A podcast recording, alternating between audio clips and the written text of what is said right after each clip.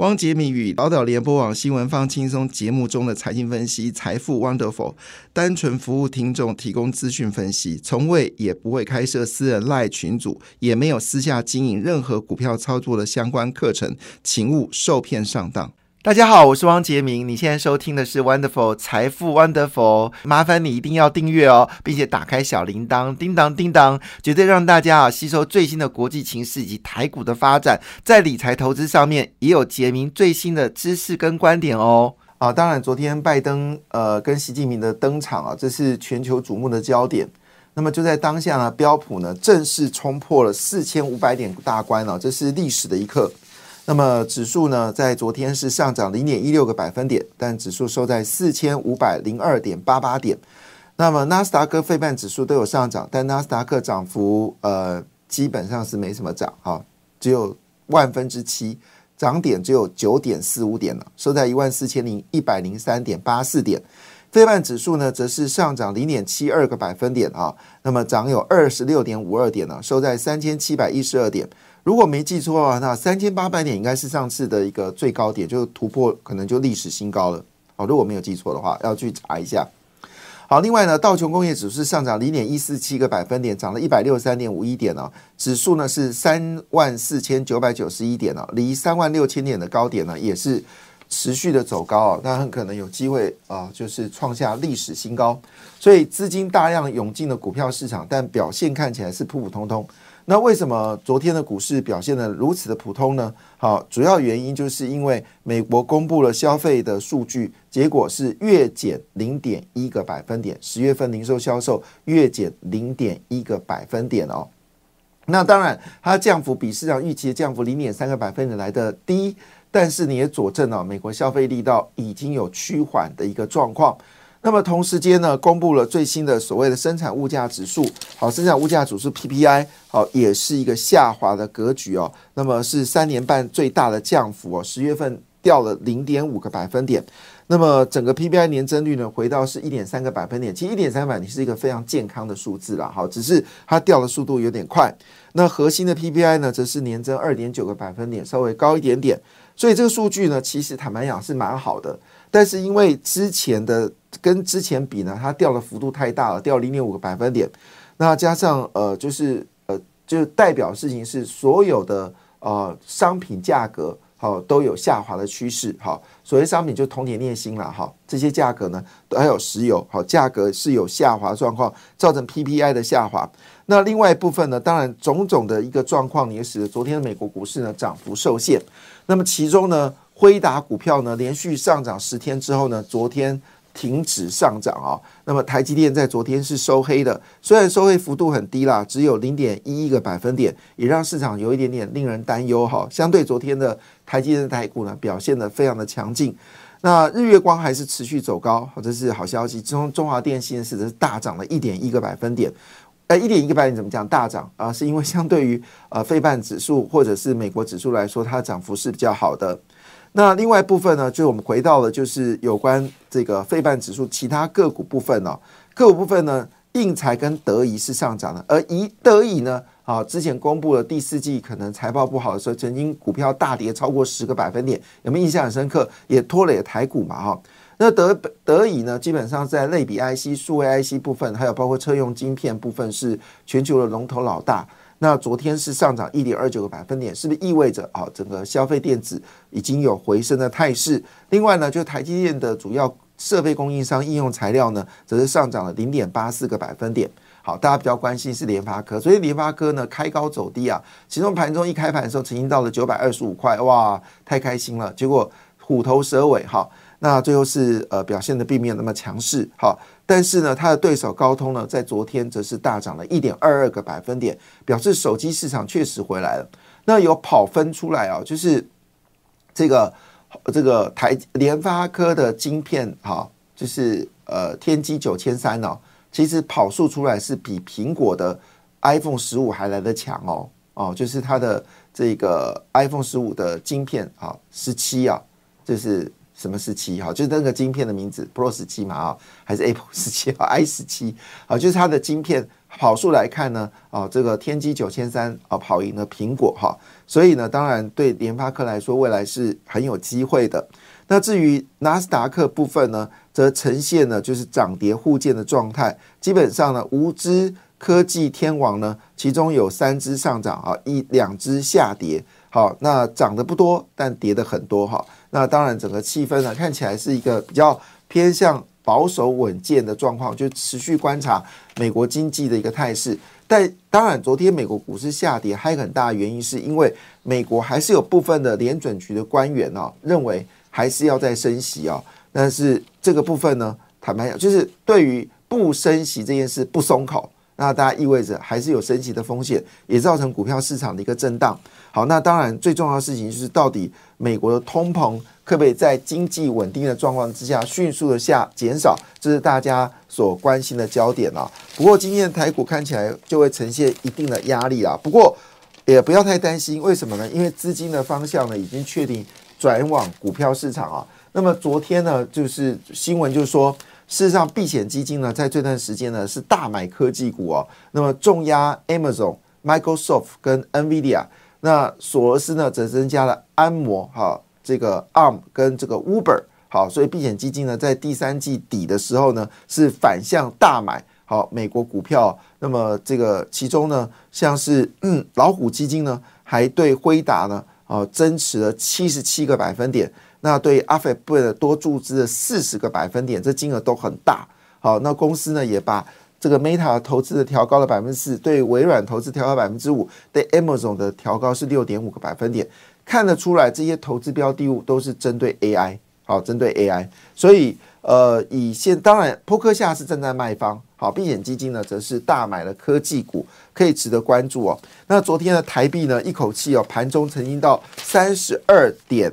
零八八啊，创下了近大半年最低的价格。那最后呢，收盘收在三十二点一零八。我们在之前就有提提过这个口诀，如果你有印象啊，就台币弱弱不过十一月，哈，强强不过四月，哈，强不过五月。好，那果不其然，进入到十一月份的时候，台币是持续的一个升值的态势。好，那外资呢，在昨天一口气大买了四百六十五亿元。创下史上的第五大的一个部分哦。那昨天比较特别的事情，除了台积电上涨之外呢，船产跟金融也有助攻哦，这是非常特别一件事情。只是昨天呢，四星 KY 呢开盘上涨，下跌，呃，盘后是大跌了，呃，盘最后收盘是大跌五点四八个百分点，是在整个乐观气氛当中呢，带着一些不确定性啊。那当然涨多之后做修正，这也没什么了不起啊。那是呢，在昨天上涨的过程当中啊，其实重量级的股票下跌也是让大家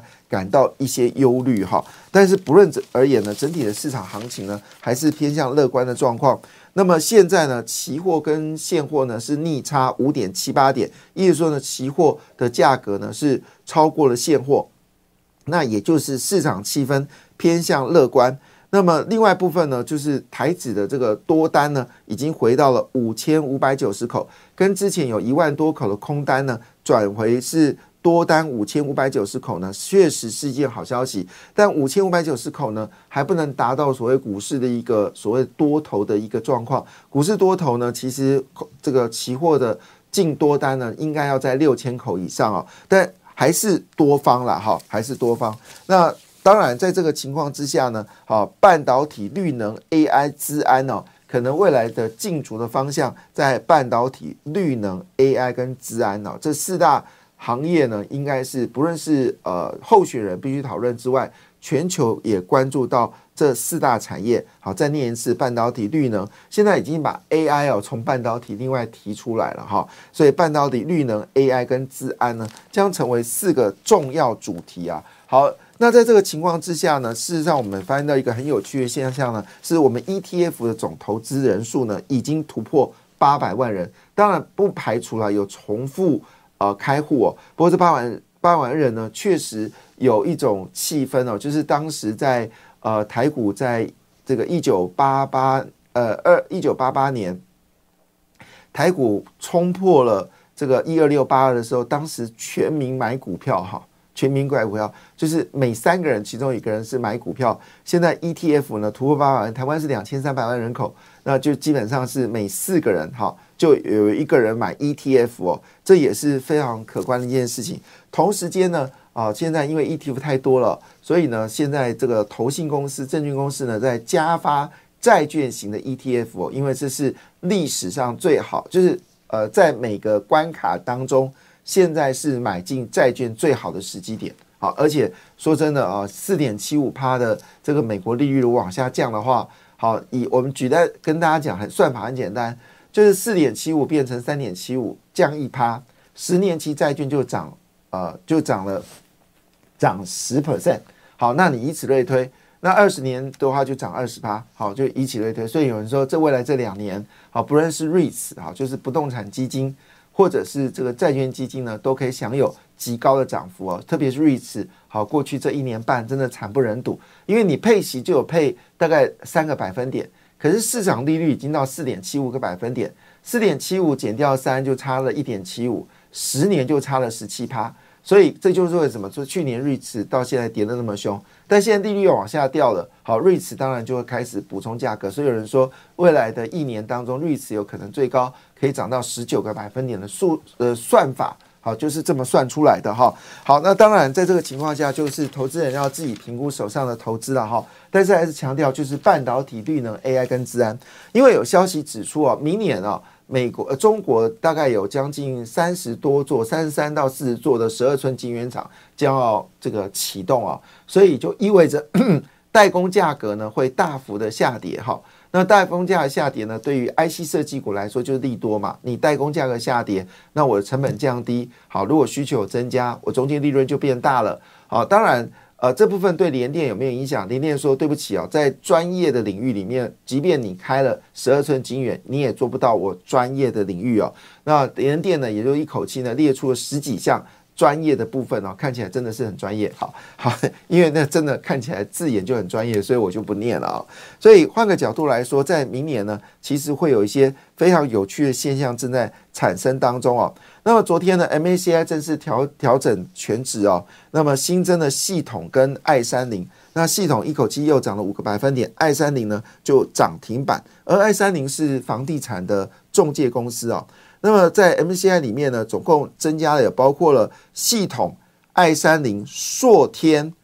银邦、定影，好，怪的外这个投信一直买定影啊。另外就是旺系，那旺系呢，其实跟 c o a s 是有关系的。旺系金源店，昨天金源店被杀了两趴多，倒是我很意外，是不是？本来预期金源店可能会纳进到 MACI，结果没有纳进来，所以一些失望性的卖压呢，这是有可能的。但是对于 c o a s 族群呢，就是。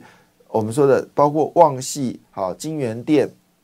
台积电、日月光，好，这是 c o a s 题材里面好关键的类股来说的话呢，其实长线来看是比较多的。我上次有解释给大家听嘛，哈，辉达一颗晶片要付给台积电晶片制作价格是一百五十块美金，但是付给 c o a s 要付给七百五十块美金，好，你就可以知道说这个价差有多惊人。所以 c o a s 还是一个。具有惊人利润，那这支旺系呢也纳入进到 MACI 啊，肯定有些帮忙。硕天应该是跟这个低轨卫星是有关系的哈，另外还包括了就是呃这个北基跟巨大，